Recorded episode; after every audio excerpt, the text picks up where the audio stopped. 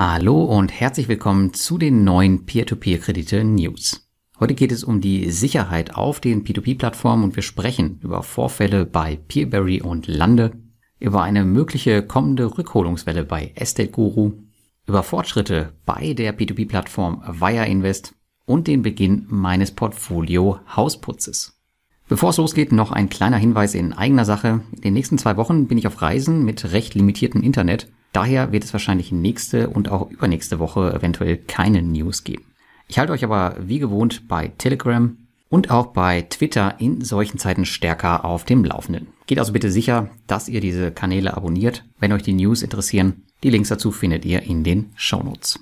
Und damit starten wir mit der ersten News. Ja, normalerweise glänzt Peerberry ja eher mit guten News, aber die Nachricht, dass es neue Kurzzeitkredite aus Spanien dreimal die Woche jetzt gibt, die das Angebot auf Peerberry erweitern werden, ging in der letzten Woche unter. Denn im Telegram-Kanal, da ging es hoch her, stand die Plattform doch im Verdacht, dass erneut sensible Investorendaten nach außen getragen wurden. Eine Analyse der Plattform hat jedoch ergeben, dass es sich wohl um die gleichen Daten handeln soll, die bereits 2020 durch ein Sicherheitsleck veröffentlicht wurden.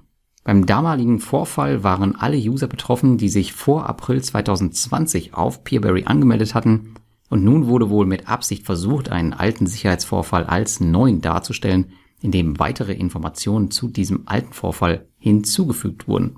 Dazu gehören nun persönliche IDs, Bankkontonummern und Transaktionsdetails. Die Plattform stellt aber klar, dass es keine neuen Sicherheitsvorfälle auf Peerberry seit April 2020 mehr gab und dass diese Daten in Verbindung mit dem alten Vorfall stehen. Ihr als Investoren könnt Schaden aktiv nur selbst verhindern, indem ihr starke Passwörter und eine Zwei-Faktor-Authentifizierung nutzt. Denkt auch daran, eure Passwörter regelmäßig zu ändern. Mehr können wir auf unserer Seite nicht machen, aber viel weniger sollte es auch nicht sein. Auch die Agrarplattform Lande bekam es in der letzten Woche mit Hackern zu tun. So informierte die Plattform ebenfalls über einen Sicherheitsvorfall vom 22.09., der auf einen Angriff hinweist, der die interne Firewall überwältigte und Downtimes verursachte. Laut Lande hat man sofortige Maßnahmen ergriffen, darunter die Implementierung einer cloudbasierten Firewall, das Whitelisting von Anwendungen und die Einführung einer Statusseite zur Transparenz und Benachrichtigung. Zudem sollen nun regelmäßige Überprüfungen der Firewall und Whitelist-Einstellungen durchgeführt werden, um auf Bedrohungen und Geschäftsanforderungen reagieren zu können. Vorfälle wie bei Peerberry und Lande zeigen einmal mehr, wie wichtig es auch für kleinere Startups ist, die Sicherheit ihrer Daten zu gewährleisten. Ich kann durchaus verstehen, dass solche Plattformen aufgrund der Daten beliebte Ziele für Hacker sind. Umso wichtiger finde ich Transparenz in diesem Bereich. Lande hat das in meinen Augen sehr gut gelöst. Bei Peerberry hätte ich mir ein paar mehr Details gewünscht, was genau getan wurde, um die Sicherheitsinfrastruktur zu verbessern. Das Wichtigste ist jedoch, dass es in beiden Fällen zu keinerlei monetärem Schaden auf Investorenseite gekommen ist. Und damit geht's zu unserer dritten News. Ja, im letzten Statusbericht zum Portfolio von Estate Guru war erneut ein Gipfel in Sachen Ausfallquote zu erkennen, auch wenn das Unternehmen von einer nicht mehr substanziellen Erhöhung der Ausfallquote spricht. Gut, wenn schon so viele Kredite ausgefallen sind, dann machen ein paar Prozentpunkte mehr den Kohl wohl auch nicht mehr fett. Aber es gab auch positive Randnotizen, die bald für Besserung sorgen könnten. So sollen sich mehrere Kreditprojekte in einer Höhe größer drei Millionen Euro in ihrer finalen Rückholungsphase befinden. Ich denke, das vierte Quartal wird für Esteco richtungsweisend werden, da sie selbst die Investoren darauf eingeschworen haben und es kann gut wie schlecht ausgehen. Sonstige Voraussetzungen wie neue Partnerschaften und wieder steigendes Portfoliovolumen, die sind gegeben. Wenn nun auch noch die Ausfallquote mal substanziell mit einigen großen Rückholungen sinken würde, könnte das genau das sein, was Estekoro braucht. Schaffen Sie das jedoch nicht, dann brechen schwere Zeiten für das einstmals gefeierte Immobilien-Startup an. Wie im letzten P2P-Café schon erwähnt, bleibe ich investiert und reinvestiere vorhandene Gelder, habe jedoch meine Kreditanforderungen deutlich gestrafft um selbst meine Ausfallquote positiv zu beeinflussen. Die News Nummer 4.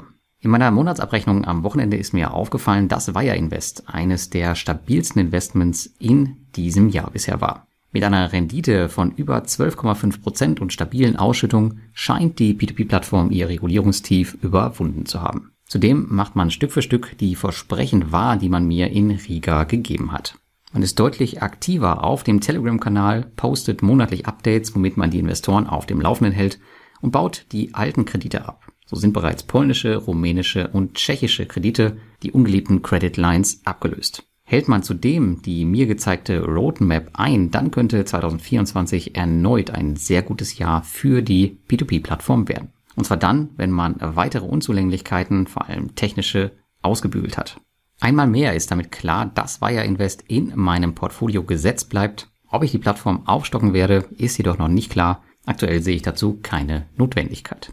Ja, und am Wochenende war nicht nur Monatswechsel, sondern es ist auch das letzte Quartal des Jahres 2023 angebrochen.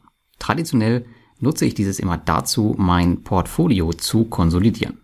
Hoffnungslose Investments werden beendet, die Cash-Positionen werden optimiert und Pläne fürs kommende Jahr werden geschmiedet. Mein P2P-Portfolio wird von 18 auf 15 Plattformen Ende 2023 schrumpfen, jedoch wird es langfristig positive Effekte auf die Rendite haben, da bewährte Plattformen bleiben werden. So konnte ich nicht arbeitende Gelder auf den Plattformen Crowdestor, Reinvestor.d4 und anderen Plattformen fast vollständig freisetzen und die Rendite durch Umschichtung deutlich optimieren, indem ich niedrig gegen hochverzinste Kredite getauscht habe. Im Aktien- und Kryptobereich mache ich für gewöhnlich das Gleiche. Ich kann auch nur an euch appellieren, das letzte Quartal jeden Jahres zu nutzen, um ein kleines Portfolio-Audit durchzuführen. Geht alle eure Positionen durch und überlegt euch, ob das Investment noch sinnvoll für die Zukunft ist oder nicht. Trennt euch rigoros von alten Positionen und schleppt diese nicht jahrelang mit euch mit. Das mag kurzfristig wehtun oder auch ein bisschen Geld kosten, wird aber langfristig euer Portfolio aufwerten. Damit wünsche ich euch eine schöne Woche und bis zum nächsten Mal.